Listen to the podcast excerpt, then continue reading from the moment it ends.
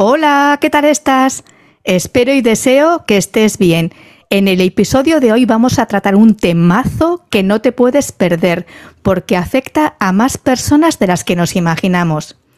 Me estoy refiriendo al trastorno obsesivo compulsivo, comúnmente conocido como TOC, y lo vamos a hacer con un invitado de lujo, Antonio Domingo Soto.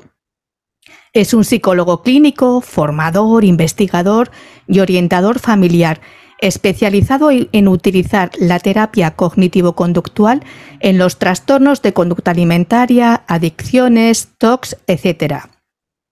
Es un muy buen conocedor de la materia, ya que él mismo, como nos contará si quiere, vivió en primera persona el trastorno obsesivo-compulsivo a raíz de un episodio que le sucedió en su adolescencia. Desde hace más de 25 años ha ayudado y lo sigue haciendo a cientos de personas que lo padecen y sufren. Es el autor de varios libros, entre ellos Salir del laberinto y Cómo ser tu mejor psicólogo, que te lo recomiendo. Bienvenido Antonio al podcast Al hilo de la vida. Qué lujo y qué gozada tenerte. Estoy súper emocionada y más desde que me he estado documentando a tope sobre este tema. ¿Qué tal estás? Bueno, bueno, pues primero de todo, muchas gracias y menuda presentación me has hecho. Eh, la verdad que me has puesto por las nubes, ¿no? qué, entrada, ¿no? Oye, pues, pues bueno, muchas gracias, Marta. Un placer estar aquí eh, contigo y responder las preguntas que, que haga falta y las dudas que puedan ir surgiendo. Pues tengo un montón. Si te parece, empezamos. ¿Qué es el trastorno obsesivo compulsivo y cuáles son sus componentes? Muy buena pregunta. Esto es algo que, que es bueno matizar porque por norma general tenemos en lo que es la cultura general una idea de lo que es que luego muchas veces no se representa con lo que es la realidad. Por norma general pensamos pues esas personas que se tienen comportamientos un poco extravagantes, que se saltan las líneas, que sufren si ven un número torcido o que o que tienen que apagar las cosas varias veces o revisar si han cerrado el coche. Que en muchos casos eso realmente es, pues sí, es un trastorno obsesivo compulsivo, pero podríamos decir que es una parte del trastorno obsesivo compulsivo. Eh, porque la realidad es que existen muchos más, ¿no? Y está mucho más eh, insertado en la, en la población de lo que imaginamos. El trastorno, respondiendo a la pregunta que me has hecho, ¿qué es el trastorno obsesivo compulsivo? Pues podríamos decir que el trastorno obsesivo compulsivo es una condición mental, un patrón de, conducta, de, comportamiento aprendido, en el que nos hemos acostumbrado a sobrereaccionar a, unos, a, a un constructo que llamamos obsesiones, que vienen a ser pensamientos intrusos, imágenes mentales, sensaciones desagradables, dudas obsesivas y recurrentes, eh, que a la que aparecen en nuestra mente, en nuestra atención, generan un gran malestar a nivel de ansiedad, tristeza, culpa, rabia, incluso asco, mucho rechazo, pues depende del contenido de, esos pensamientos, de esas imágenes mentales, eh, y que nos fuerzan o nos, como nos, mm, nos quieren llevar a, buscar conductas que alivien ese malestar de forma lo más rápido posible. ¿no? Estos son las compulsiones, ¿no? Son todo aquello que hago con la imperiosa necesidad de calmarme cuando viene uno de estos pensamientos intrusos. ¿Qué ocurre? La lógica dice que, bueno, pues si viene un pensamiento desagradable, yo hago algún acto para quitármelo de encima, pues que, bueno, pues eso, pues ya está, me lo quito encima y todo está bien. Pero la realidad nos enseña que eh, al final eso lo que hace es reforzar el círculo vicioso de las obsesiones y las compulsiones. Cada vez que viene una obsesión, pensamiento intruso, imagen mental, sensación desagradable o duda, y yo lucho o hago un esfuerzo para contrarrestarlo o expulsarlo, acabo favoreciendo que ese pensamiento, duda, malestar o, sensación acabe volviendo. Entonces, este es el círculo vicioso.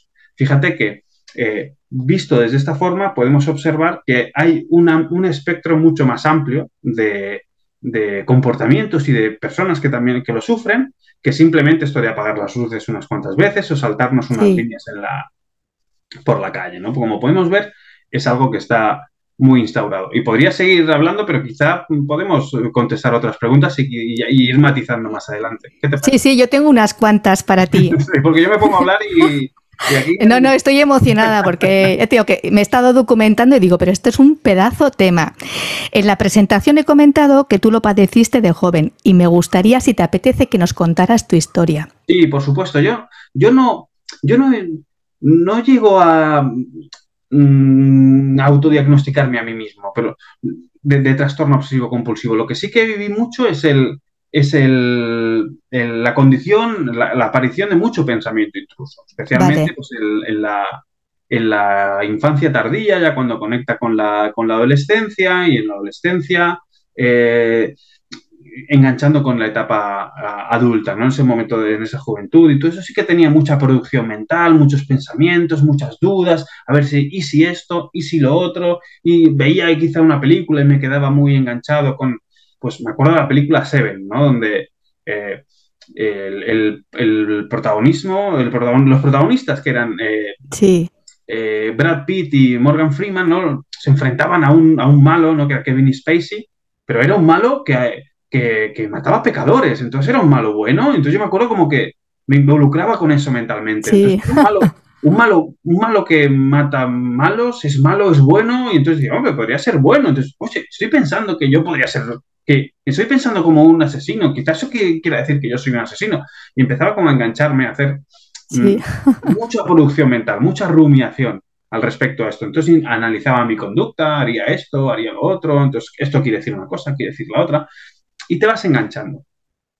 ¿Quiere decir eso que yo tenía trastorno obsesivo compulsivo? No se puede diagnosticar tan rápido. Esto es algo que se va instaurando con el tiempo. Lo que observamos normalmente es que las personas que presentan estos patrones de comportamiento, como los que te estaba describiendo, que, me habían ocurrido a mí, a lo largo del tiempo eh, lo van presentando cada vez con más frecuencia y con más intensidad. ¿Qué quiere decir? Que aparece, es un patrón en el trastorno obsesivo compulsivo que aparece en la adolescencia y que empieza como a tener episodios que se van eh, ganando intensidad eh, a, raíz, a medida que nos introducimos en la vida adulta. Y que existen muy pocas remisiones espontáneas de esa sintomatología, que es lo que, yo, que lo que me pasó a mí, ¿no? Yo soy una de esas excepciones donde de forma espontánea ya no me he enganchado tanto.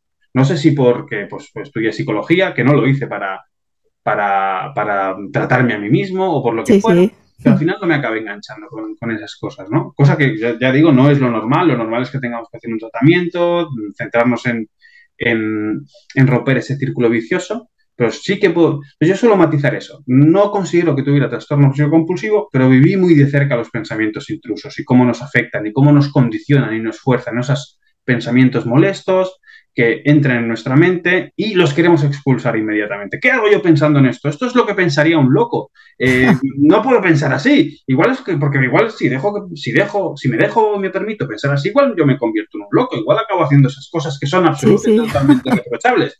Y a más lucha, esto es como un, como un chapapote mental, con el que mientras más luchas, más te enredas con él, ¿verdad? Eso como pasa, se te engancha un chicle en el pelo y te lo intentas quitar, sí, Pues un poquito es eso, ¿no? Todos los que padecen trastorno obsesivo compulsivo suelen sufrir ese, efecto. Aparece el pensamiento o la imagen mental, se involucran para intentar expulsarlo y acaban enredados en él, aumentando mucho la sintomatología clarísimo. ¿Cuál es la diferencia entre un trastorno obsesivo, una personalidad obsesiva y un acto compulsivo? qué buena pregunta.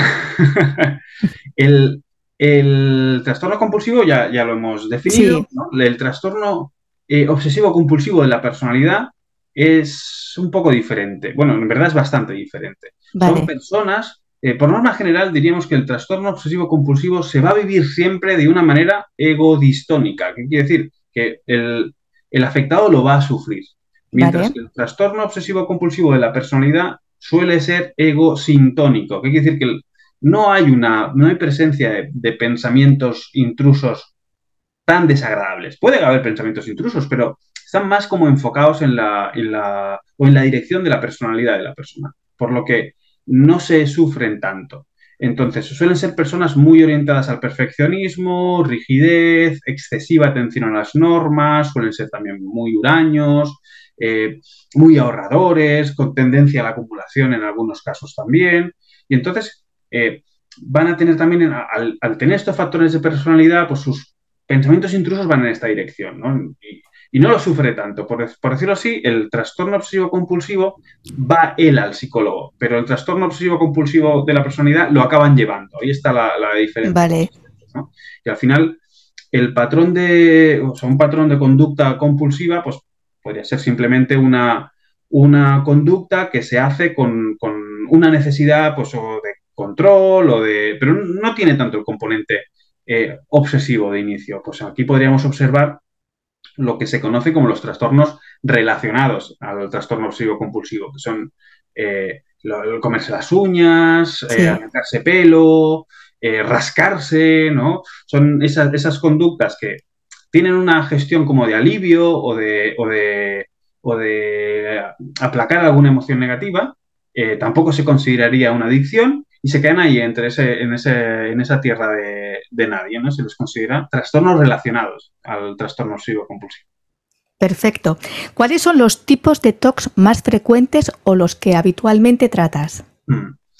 Yo trato sobre todo lo que se conoce como TOC puro. ¿no? El TOC puro es como se le puso ese nombre por, porque se dice TOC sin compulsiones. Es mentira, siempre hay compulsiones. Lo que pasa es que en el TOC puro son, son compulsiones mentales, son cosas que yo hago dentro de mi cabecita para intentar eh, paliar o limitar o rechazar o contener lo, que me dice mi pensamiento intruso o mis obsesiones.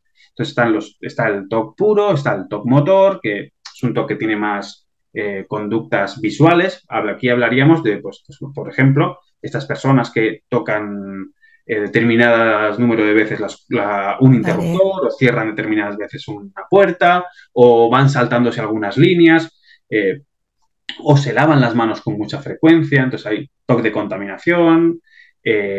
los tocs puros está lo que se conoce como el toque de daño, que, que hace referencia a la idea de perder el control, dañarse o hacer daño a los demás, toque de suicidio, ¿y si me suicido? ¿Y si no? ¿Y si estoy deprimido y en verdad voy a acabar haciéndome daño?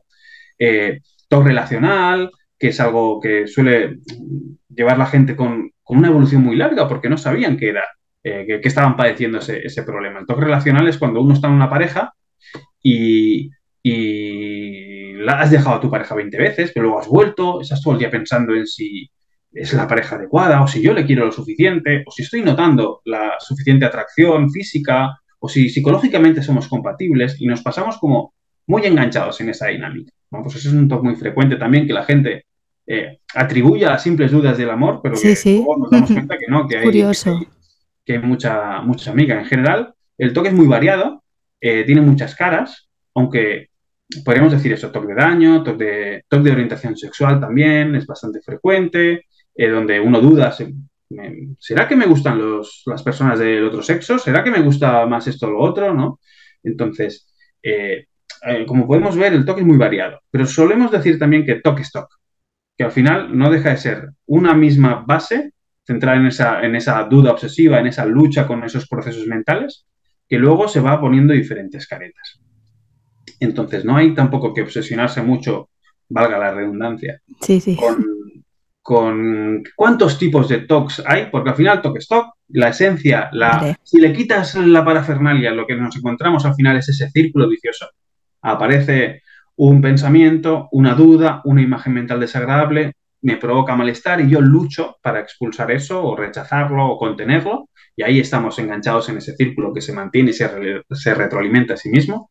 Y por lo tanto, siempre que se encontremos ese círculo vicioso, al final, eso es un trastorno obsesivo compulsivo y el tratamiento, aunque va a tener ciertos matices en base al contenido, va a ser muy parecido siempre. Entonces, hay muchos TOCs, existencial, de daño, homosexualidad, bueno, no se dice bien homosexualidad, se dice de orientación sexual. Vale. Eh, eh, de suicidio, de contaminación, eh, contadores, perfeccionistas, es muy variado. Pero al final siempre encontraremos ese círculo vicioso detrás. Detrás de toda la parafernalia está el círculo vicioso que es lo que, lo que define y hace que diagnostiquemos en esa dirección. Perfecto. ¿Cómo podemos identificar que nuestro pensamiento es obsesivo? ¿Se puede realmente controlar una obsesión? Muy buena pregunta. ¿Cómo saber si un pensamiento es obsesivo? Voy a responder primero esto. Eh, no hay una vara de medir clara, no hay una regla mm, que digas, mm, pues esto hace que ya sea obsesivo. No, pero podemos determinar que lo que hace, lo que determina un pensamiento intruso de, o diferencia un pensamiento intruso de una, de una obsesión, podríamos decir que es la frecuencia y la intensidad de duración del, mismo. Quiero decir, si al final ese pensamiento tiene una intensidad muy fuerte, es decir, que viene y me provoca un nivel de malestar muy alto, interfiere en mi día a día. No, si yo estoy trabajando y aparece, me es como muy difícil seguir concentrado en el trabajo y me secuestra la atención, pues eso es un indicativo de, ojo, esto no es simplemente un pensamiento intruso. Pensamientos intrusos, maticemos, y así como las imágenes mentales desagradables o, las dudas, son, cosas muy normales, son cosas que vamos a tener todos. Unos lo notarán más, otros lo notarán menos, pero lo, lo está teniendo todo el mundo. Nuestro cerebro tiene una enorme producción mental. Genera ideas un poco saltuntum en base a nuestro entorno, eh, en base a la información que está, que está recibiendo. Y la genera de muchas formas. Habrá quien es más consciente de ello y quien no. Las personas con trastorno obsesivo suelen ser excesivamente eh, conscientes de las producciones mentales que están teniendo. Entonces, lo que decíamos, pensamientos intrusos vamos a tener todos. Eh, el nivel que, de enganche que eso me provoque, el nivel de malestar que me provoque, eso ya, ya, ya, diferencia, ¿no? Entonces, eh, otro factor importante es la frecuencia. ¿Cuántas veces viene ese pensamiento a mi mente? Si a lo largo del día no solo viene con una intensidad muy alta, sino que viene una y otra vez, una y otra vez. Estoy con mi pareja, me aparece. Estoy en el trabajo, me aparece. Estoy con, dando una vuelta con mi hijo, con mis amigos, aparece, aparece, aparece, aparece y secuestra mis, mis neuronas. Esa, esa frecuencia es también un indicativo de, ojo, puede que esto no sea simplemente un pensamiento intruso, sino que estemos padeciendo trastorno obsesivo compulsivo. Y el tercer factor es la duración. ¿Cuánto rato me quedo yo enganchado en ese pensamiento? Pues si viene y igual en dos minutos ya no lo pienso, pues no tiene tanta pinta. Pero si viene y me quedo dándole vueltas, enganchadísimo, sigo, ha pasado media hora y ahí sigo, incluso puedo estar horas enganchado dándole al tema. Mm, al final, como podemos ver, es el nivel de intrusión dentro de la vida de la persona. A medida que esos pensamientos acaparan más vida de la persona, más puntos a favor del diagnóstico de trastorno obsesivo compulsivo tenemos. Jo, fabuloso. Y luego me has hecho una segunda pregunta, creo, pero no, no me acuerdo. Como me he tanto. Si se puede realmente controlar una obsesión. No. Entendamos que las obsesiones son, eh, como hemos definido, y creo que lo he dicho unas cuantas veces, disculpad porque soy un poco repetitivo, ¿no? A veces, son pensamientos intrusos, dudas, eh, imágenes mentales, sensaciones, y son productos mentales, cognitivos de nuestro cerebro, involuntarios y, e inevitables. Por lo tanto, eso lo vamos a tener. Los pensamientos intrusos están ahí, no hay que luchar contra ellas, no son nuestro enemigo, no hay que derrotarlos, ni expulsarnos, ni vencernos, ni curarnos de ellos. No, no, no, no, eso es un error. Eso sí, las obsesiones es otra cosa que es como esos pensamientos que se han sido eh, dopados y han crecido enormemente a través de la compulsión, porque la compulsión, el acto que, que nosotros iniciamos para paliar el malestar que nos provoca la obsesión, al final alimenta la propia obsesión y la hace crecer. Entonces, ¿puedo vencer las obsesiones? Sí, puedo vencer las obsesiones porque a través de que le quito el alimento, eh, que son sus compulsiones, esa obsesión se va a volver pequeñita, pequeñita, pequeñita, hasta volver a convertirse en lo que son, simples y llanos pensamientos intrusos, dudas o imágenes mentales que lo que decimos las tenemos todos. Entonces, eh, ¿puedo eliminar mis pensamientos intrusos? No. ¿Puedo vencer mis obsesiones? Sí, a través de mm, la exposición y prevención de respuesta, que es la técnica que seguramente sí, te preguntaré. sobre ella. sí, sí. Eh, puedo retornar la obsesión en su forma original, que es ese simple pensamiento intruso que aparecerá en mi mente y por la propia sucesión de otros pensamientos que aparezcan, pues está un ratito en mi mente, capta mi atención, pero luego se va y eso no ha durado más de un ratito, ¿no? Lo que decimos, frecuencia, intensidad y duración del síntoma es mucho menor y me ayuda y, me puedo mantener en, un estilo de, vida adaptativo, me puedo adaptar al, entorno en el que, en el que vivo. Perfecto. ¿Es erróneo considerar al TOC como una enfermedad? Y si no es una enfermedad, ¿qué etiqueta, cómo se le podría definir? Trastorno.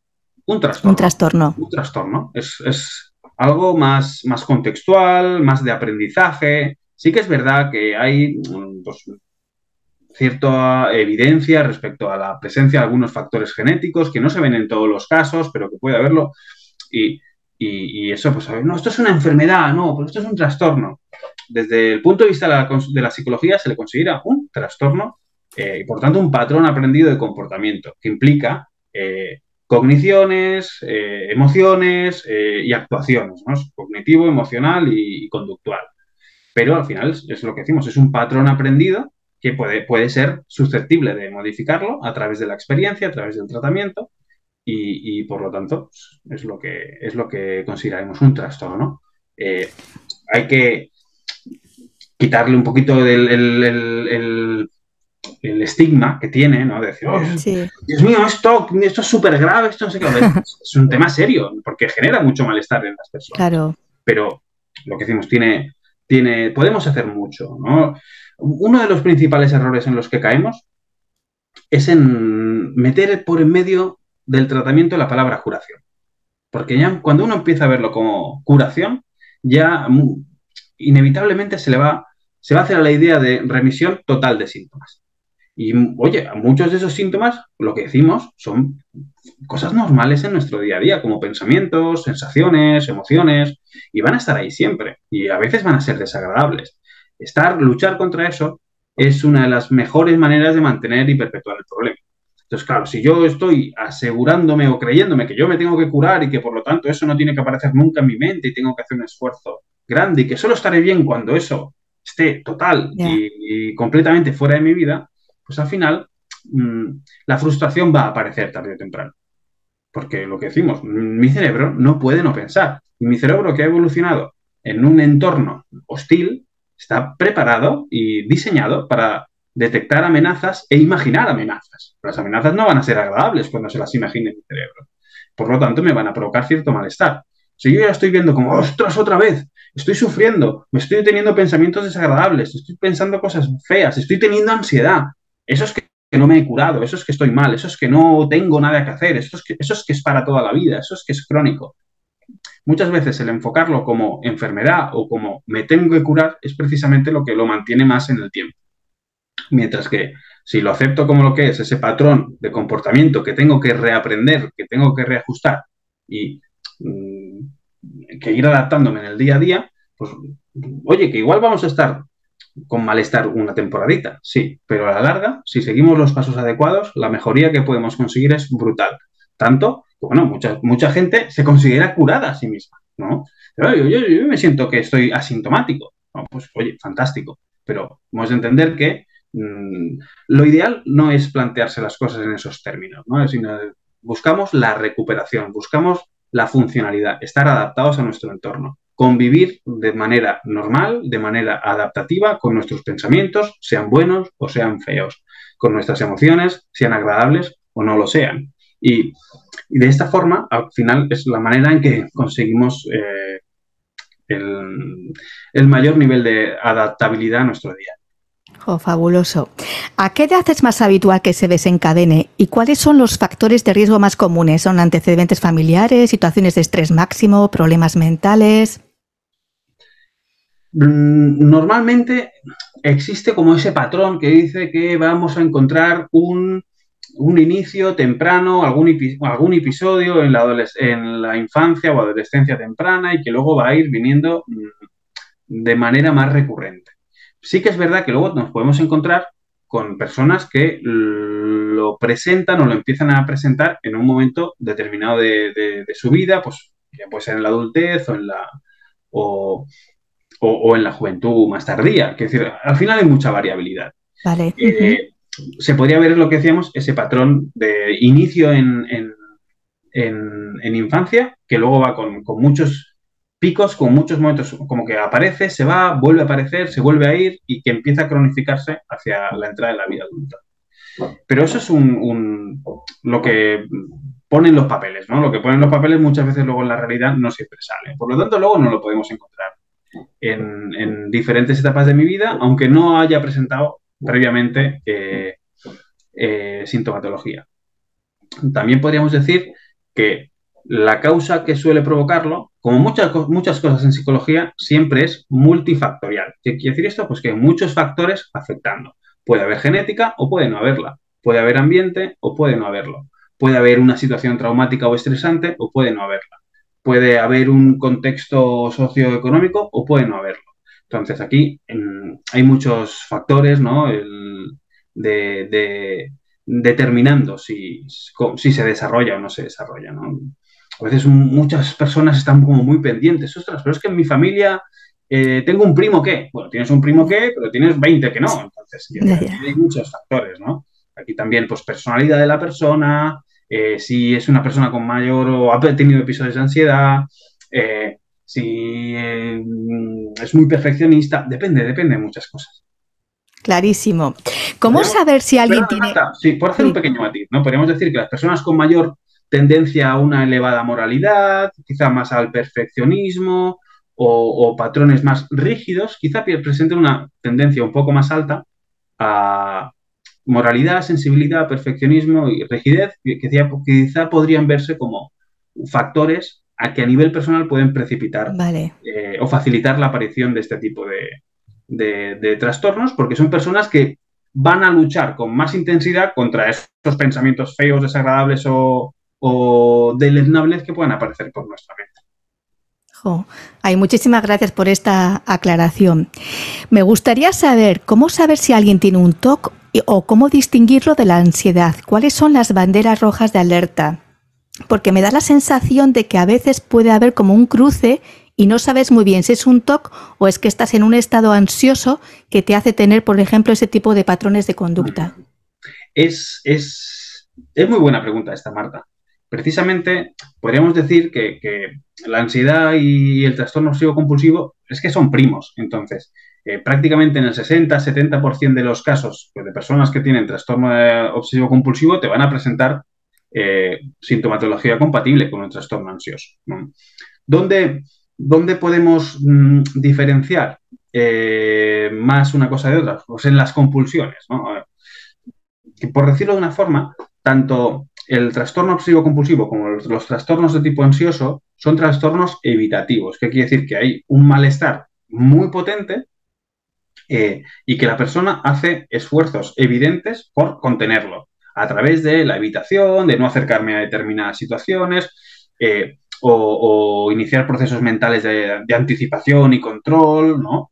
Entonces, en la ansiedad a priori lo que vamos a encontrar es que las conductas evitativas, eh, las conductas de neutralización son más de tipo evitativo. Es decir, pues si yo tengo ansiedad, lo, muchas veces lo que voy a hacer es no voy a X sitio o no me voy muy lejos de casa o siempre que me voy llevo el móvil para contactar con alguien por si me siento inseguro eh, o, hago mucho chequeo médico eh, para notar si esa taquicardia es más o menos, ¿no? Mientras que en el trastorno obsesivo compulsivo esas conductas evitativas van a ser mucho más floridas y van a, van a extenderse mucho más. Ahí pueden haber rituales, reaseguración constante, le pregunto a la persona que tengo al lado, eh, pero esto seguro que no me va a pasar nada, pero seguro que no, pero seguro que no, pero seguro que no. Y si no, la persona al lado no me lo contesta, cojo el móvil y lo pongo por internet. Vale.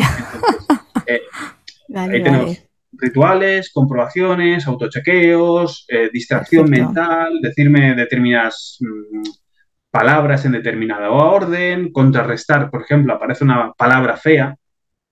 Estoy viendo la tele y en el telenoticias dicen muerte. Pues inmediatamente tengo que decir vida porque si no digo vida me quedo con esa sensación. Wow. Pues este tipo De, conductas evitativas, que son lo que llamamos compulsiones, en este caso una neutralización o un contrarrestar, lo vamos a encontrar más y son esos pequeños indicios que nos van a diferenciar. Ojo, esto no es una simple, un simple trastorno de ansiedad, sino que es eh, un trastorno obsesivo compulsivo.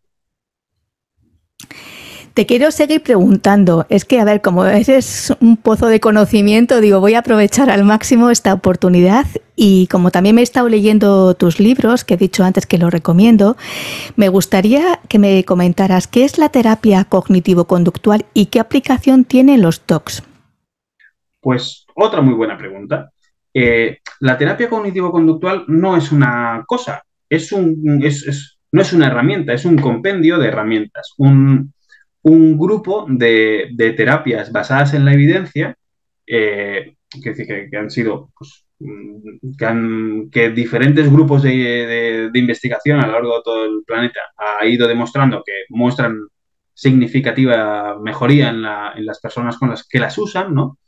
Eh, y que se basa en el modelo cognitivo-conductual, que quiere decir, pues un modelo que dice que eh, afectando sobre nuestros patrones mentales, nuestros pensamientos y sobre nuestras conductas, podemos lograr eh, mejoría en los diferentes trastornos eh, mentales que existen, pues ya sea los trastornos de tipo depresivo, los trastornos ansiosos, los trastornos obsesivos, ¿no?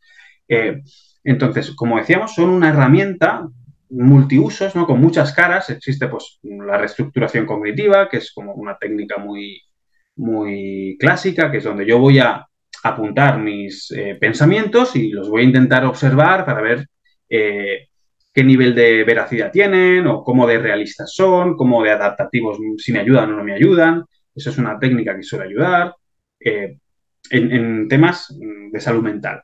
Eh, luego están pues, las habilidades sociales, son también técnicas eh, dentro del, modelo cognitivo-conductual, el entrenamiento en, autoinstrucciones, hay toda una, una gama.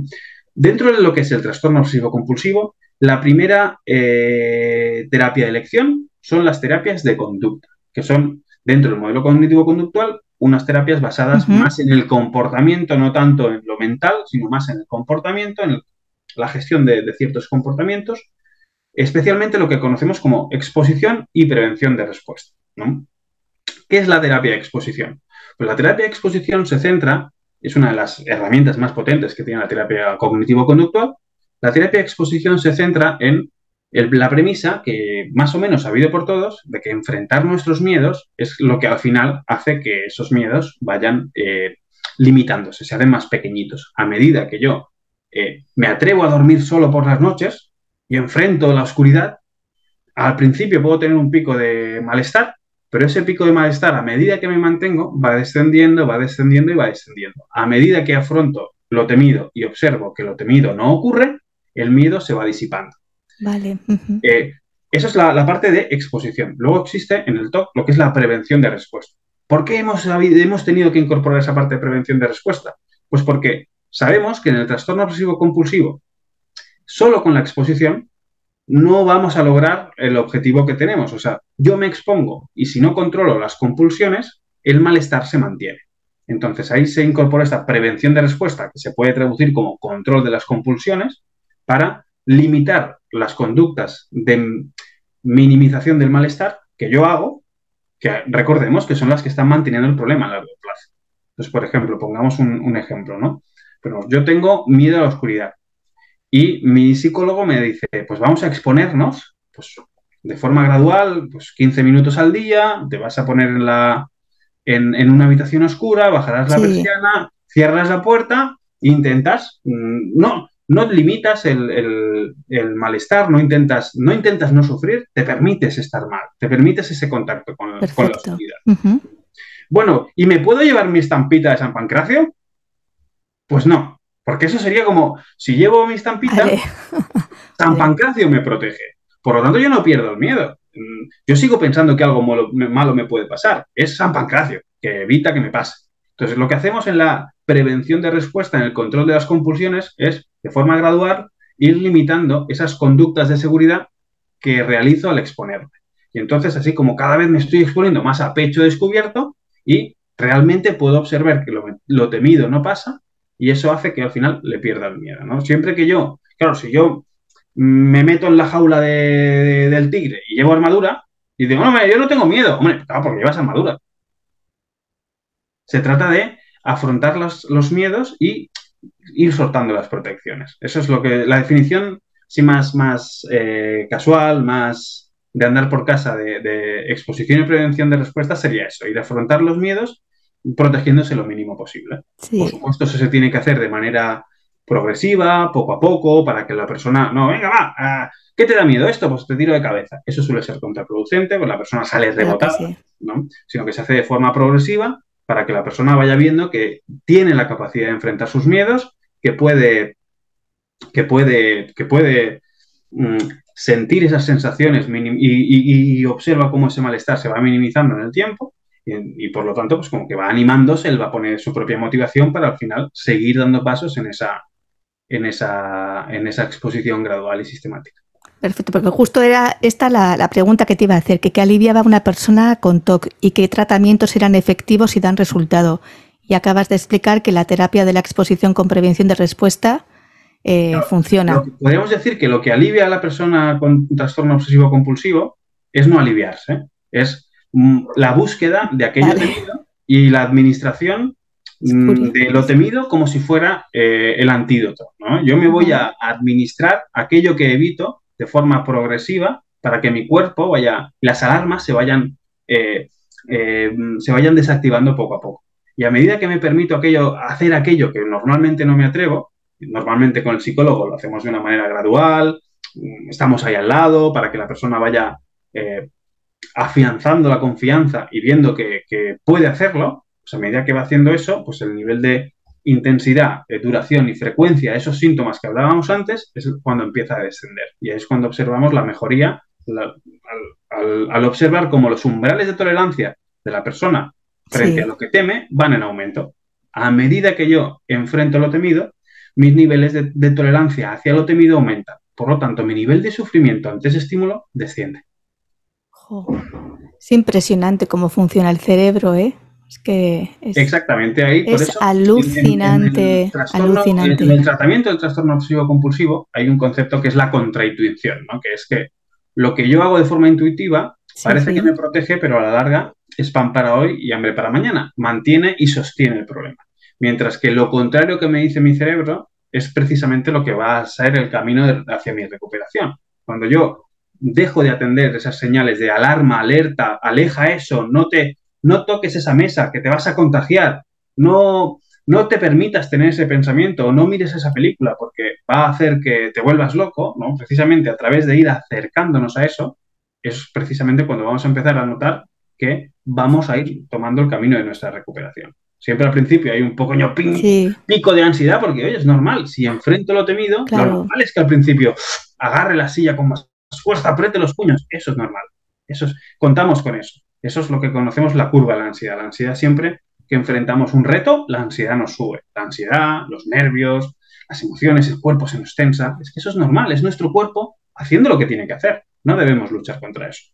Aceptamos esos síntomas, aguantamos ahí dejamos que pase un poquito el tiempo para que nuestro cuerpo se vaya, se vaya aclimatando y luego repetimos, repetimos, repetimos, repetimos, repetimos, porque al final la práctica hace al maestro y, necesitamos de, de, diferentes sesiones de exposición durante bastante tiempo para que nuestro cuerpo vaya poco a poco diciendo, vale, vale, vale, parece que me expongo, eh, afronto lo que temo y lo que temo no pasa. Oye, igual eso quiere decir algo, ¿verdad? Nuestro cerebro se va relajando poco a poco y a través de no buscar la relajación, de no buscar la calma, es como al final acabo encontrando.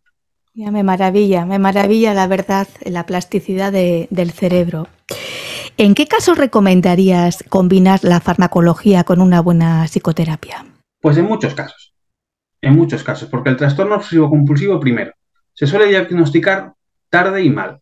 Por lo tanto, la persona ya viene con un eh, nivel de sufrimiento muy alto y además con una conducta, un patrón de conducta muy instaurado. Podríamos decir que, la, que la obsesión, el TOC ha echado raíces. En esos casos, muchas veces, cuando empiezas a hacer exposición, los niveles de malestar son muy altos. O directamente igual no hace falta ni hacer, empezar a hacer exposición, que ya nos encontramos con personas con niveles de, malestar muy alto. Por lo tanto, eh, una terapia que nos aporte una ayuda es la terapia psicofarmacológica. La primera opción de tratamiento en el trastorno psicocompulsivo es la terapia cognitivo-conductual orientada en EPR, que es lo que hablábamos antes. La siguiente opción de terapia es lo mismo más farmacología. Vale. Entonces, ¿qué quiere decir eso? Pues que ¿es necesario medicarnos? No. Pero ¿es de gran ayuda? Puede serlo. Y por lo tanto no hay que tener ningún miedo en ponerse en las manos de un buen profesional. Lo mejor es que controle también de, trastorno obsesivo compulsivo, que lo conozca, eh, para iniciar un tratamiento psicofarmacológico que nos puede ayudar. Especialmente los medicamentos que se usan son los inhibidores selectivos de la recaptación de la serotonina, que son como los antidepresivos más modernos que hay. Vale. Eso puede estar apoyado por algún otro tipo de, algún ansiolítico de manera puntual, ¿no? O alguna cosa así. Pero teniendo en cuenta que Nunca es la terapia de elección solo la terapia psicofarmacológica, pero eso no quiere decir que no sea una buena terapia que combine muy bien con la exposición y prevención de respuesta. Perfecto. ¿Cómo ha afectado la pandemia a las personas con TOC? en general la pandemia ha afectado a todo el mundo mal. La salud mental después de la pandemia pues, está más resentida. Pero podríamos observar que tanto a las personas con trastorno obsesivo compulsivo como a las personas con trastornos ansiosos, la pandemia, que al final eh, ha sido un gran... Al, aislarnos a todos y quitarnos muchas conductas de nuestro repertorio conductual habitual, eh, ha, destapado muchos, muchas problemáticas. Porque es, imagínate esa persona que, oye, pues tiene grandes niveles de estrés, posiblemente, eh, pues... Mm, podríamos incluso cumplir ciertos criterios de temas ansiosos, pero oye, se mete un montón de caña en el gimnasio, va a correr a hacer un montón de ejercicio y tiene esa conducta compensatoria que está como contrarrestando que, es la válvula de la olla express que hace que no explote. Sí, sí. Claro, nos vienen y nos quitan esto, oye, ahora te encierro no sé cuánto tiempo en casa y a ver quién es el guapo. ya, ya. Fíjate que las, bicicletas estáticas se, se quedaron, no, hubo abastecimiento. ¡Ah, necesito quitarme mi estrés! Pues ahí tuvimos mucho, mucho episodio de mm, destapar mucha problemática, ¿no? Pues, pues, en ese sentido, en general, los trastornos ansiosos o obsesivos, pues se vieron más, más afectados. Dentro de lo que cabe, oye, no hay mal que por bien no venga. Eran patrones que no eran muy saludables y oye, a través de eso pudieron observar que, oye, por aquí no voy bien. Pues oye, igual tengo que hacer un buen tratamiento y, poner cartas en el asunto. Pero podríamos decir que en general eh, la pandemia, pues además como elemento estresor, un miedo de contagio, personas con más, eh, más ansiosas, miedo al, fin del mundo incluso, ¿no? ¿Qué, pasará? ¿Qué pasará con nuestros jóvenes? ¿no? Pues eh, despertó mucha, mucho, mucho nivel de sintomatología.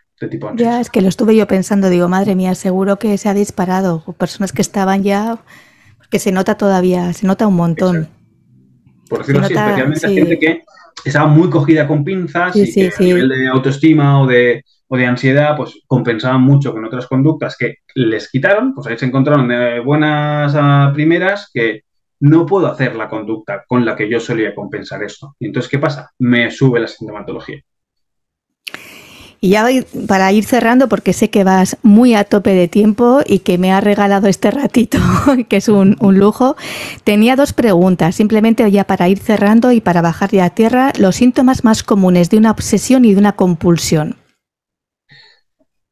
Los síntomas más comunes, no, sabría decirte cuáles son los síntomas mm, más comunes. Bueno, podríamos decir quizá, pues, eh, un síntoma muy común en, en el TOC es la rumiación, por ejemplo, que es el, pasarte el día pensando, estando muy dándole vueltas a un tema, ¿no? Como analizando una situación y sacando conclusiones, anticipando a futuro, ¿no? Como, como el estar muy mental, muy enfocado hacia adentro. Perfecto. Al final es una forma como que, claro, yo estoy como hiperatento a todo tipo de síntomas, producciones mentales, cosas que puedan pasar por dentro, claro me, pasa por aquí el mirlo blanco, no lo veo, porque, sí, sí, sí. No, estoy, porque no estoy mirando. De hecho, mucha gente dice, no, pero no será que yo tengo un trastorno por déficit de atención. Bueno, vamos a centrarnos primero en el trastorno obsesivo compulsivo, que es normal que eso afecte en nuestra atención, porque no estoy atento a otras cosas. Estoy muy volcado hacia adentro. Por lo tanto, ese es un síntoma muy típico. La ansiedad, la culpa también es una emoción muy obsesiva. Fíjate, la culpa también. Exactamente, la culpa, normalmente en personas que lo decimos, alta moralidad, eh, elevada responsabilidad. Personas que mm, tienen un, concepto de lo que es bueno o malo pues, bastante rígido. Esto, tiene que ver con lo que hablamos antes del, trastorno obsesivo compulsivo de la personalidad, ¿no?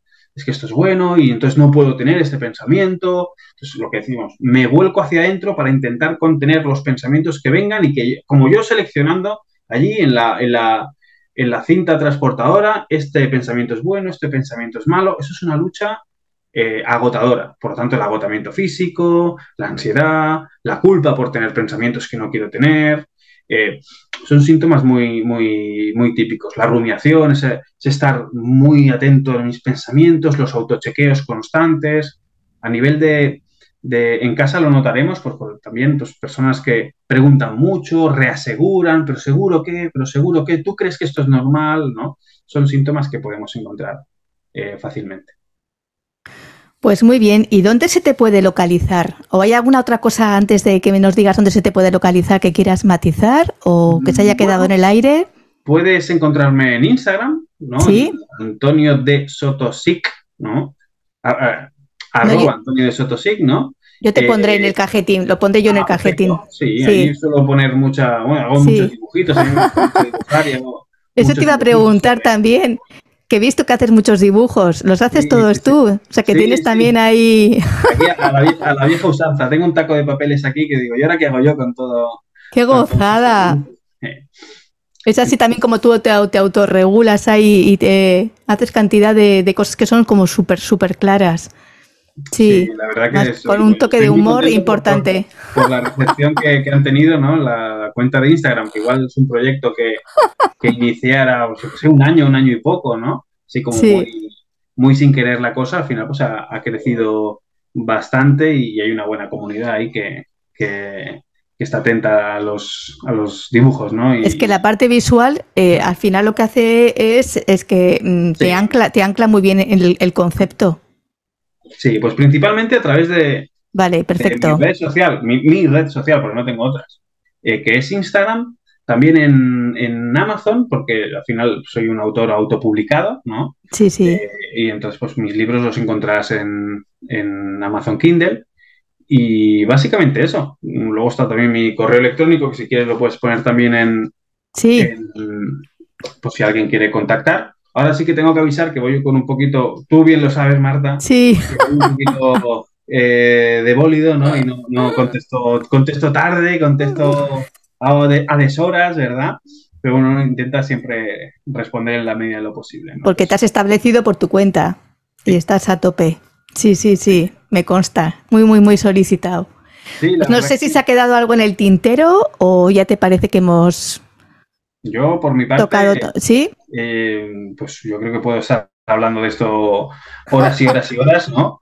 Eh, entonces, no sé si tú tienes alguna preguntita más. A mí ya me ha quedado todo muy claro, es que es un temazo, no sé cuánta gente, a cuánta gente afecta, la verdad, no tengo ni idea. En principio, a un 2 o 3% de la población. Vale. Pero, eh, ¿qué pasa? Que los estudios que hay son, que no podemos decir que son muy viejos, pero con el trastorno obsesivo compulsivo pasa que es como el primo, el, primo feo eh, de la psicología. Entonces no se le, no se le ha hecho tanto caso eh, y, entonces, de hecho, mm, ha, cambiado muchísimo, ¿no? En los últimos años el, tratamiento, el enfoque, las técnicas que, van saliendo, la, técnica de la exposición es algo que, que, se sabe, como muy bien decimos, es que es Vox Populi, que, afrontar los miedos es el camino de, la recuperación. Pero claro, el tema de la prevención de respuesta es algo que, de hecho, si te coges a muchos profesionales, no van a saber. Eh, por eso los que, los que trabajamos Con, una metodología eh, basada en la evidencia y que esté de primera mano,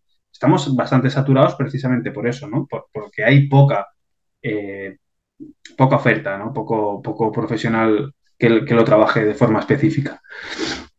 Entonces, eso es lo que decíamos, eso ha sido el, primo feo de la psicología y, en verdad yo, bajo mi criterio, el trastorno obsesivo compulsivo está más representado en la sociedad de lo que las estadísticas dicen, porque quizá a nivel de estudio se han centrado mucho en esos tocs más motores, más observables, mientras que esas personas que tienen una, un trastorno más mental, más cuyas compulsiones no son tan evidentes, pues igual acaban siendo diagnosticadas muy tarde, muy adelante, no, es que a mí me dijeron que tenía ansiedad, no, otro me dijo que tenía depresión, ¿no? Y al final dices, mira, aquí qué hay, cuando quitas esa sí, sí, y observas el grano, te das cuenta que tienes ahí ese círculo, esa obsesión, ese pensamiento que genera el malestar, la lucha por controlar esas emociones negativas, que son las compulsiones y que al final acaban alimentando de nuevo eh, el círculo vicioso de las obsesiones y las compulsiones. Ostras, pues si esto es un trastorno obsesivo compulsivo, venga, vamos a dejar de hacer todo esto que hemos hecho, que muchas veces claro.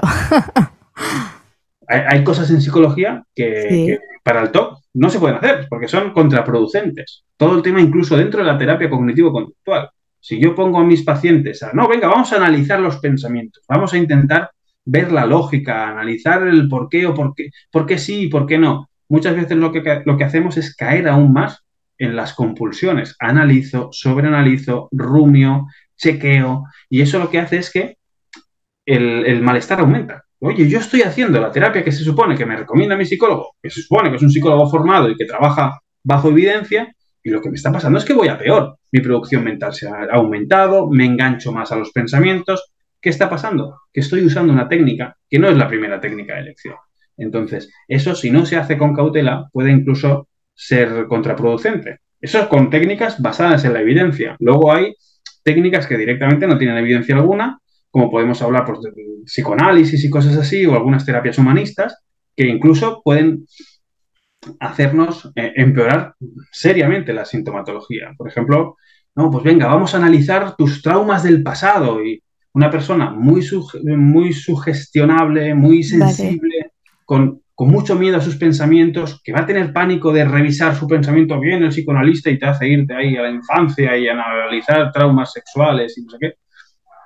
Lo que puede salir de ahí como mínimo es un malestar enorme. Entonces, esas son técnicas además que van a remover mucho al paciente, no están eh, recomendadas y, en la medida de lo posible, siempre que tengamos ligera sospecha de trastorno obsesivo compulsivo, hay que buscar eh, ayuda por la vía de la EPR para por lo menos ir bien encauzados. Porque si no, lo que decimos, la producción mental que puede salir de esas terapias es, y ahí hay numerosos eh, eh, numerosos pacientes que lo testiguan, ¿no? que han pasado por muchos psicólogos y no es que con este enfoque empeoré un montón. Incluso tuve que, se me generaron obsesiones nuevas, ¿no? Entonces, hay que andarse con cuidado en la medida de lo posible. Igual que existe el dermatólogo y existe El, el, nefrólogo y existe el neumólogo, pues existe un psicólogo que trabaja eh, pues mejor en ansiedad porque así lo ha estudiado. Existe un psicólogo que está más eh, centrado en temas de estado de ánimo y depresión y existen psicólogos para eh, obsesiones y compulsiones. Igual que yo no cogería otras cosas, pues en la medida de lo posible es bueno mm, que cada cual se, se ciña a, a sus zapatos, ¿no? El otro día lo decía un compañero, ¿no? Los todólogos, ¿no? Que está todo lleno de todólogos, ¿no? Que yo lo puedo y lo trato todo, ¿no?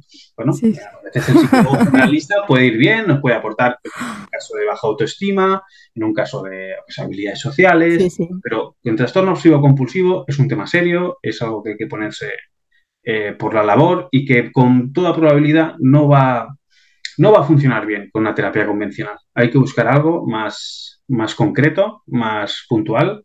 Lo dicho, es, es un trastorno muy resistente a, otros tipos de tratamiento. Tiene muy buen pronóstico con EPR. Hay algunas personas que se resisten un poquito, pero bueno, es cuestión de ajustarlo bien. Es cuestión de ahí tener ojo y paciencia y encontrar las variables, las variables adecuadas.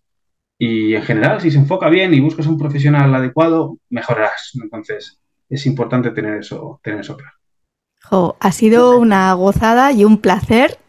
Yo por mi parte ya sé que te digo que insisto que vas muy muy a tope. Por mi parte yo ya estoy más que satisfecha con toda la información que has aportado, todo tu conocimiento, toda tu sabiduría. Pondré también en el cajetín si alguien tiene alguna duda o te quiere contactar las diferentes vías y un placer. Y además, mira, yo con, este, con esta entrevista, como te comenté, ya voy a tomarme unas vacaciones podcasteras, así que voy a cerrar. voy a cerrar aquí. Disfrútalas mucho y oye, el placer ha sido mutuo. La verdad que ha sido una horita muy agradable en la que yo creo que nos ha dado tiempo a, a, todo. tratar de. Bueno, podríamos hablar más, ¿eh? Porque hay un. Que lo sé, lo sé. Pero como sabía que tenía un tiempo determinado, he dicho: A ver, Marta, pon el foco, tacatá, tacatá, tacatá, tacatá. Muy bien, muy bien. Hemos sido muy concisos, eso es muy bueno, ¿no? Decir, oye, cosas claras y.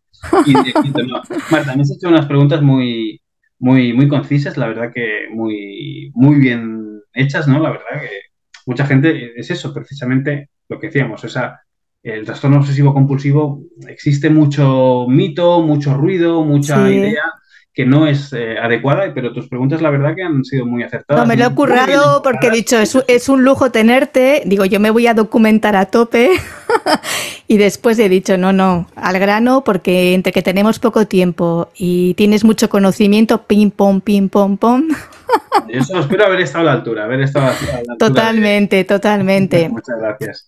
Muchísimas gracias, cuídate un montón y nada, ya estamos en contacto. Igualmente, Marta, ha sido un placer. Un abrazo, ha sido un placer, hasta pronto.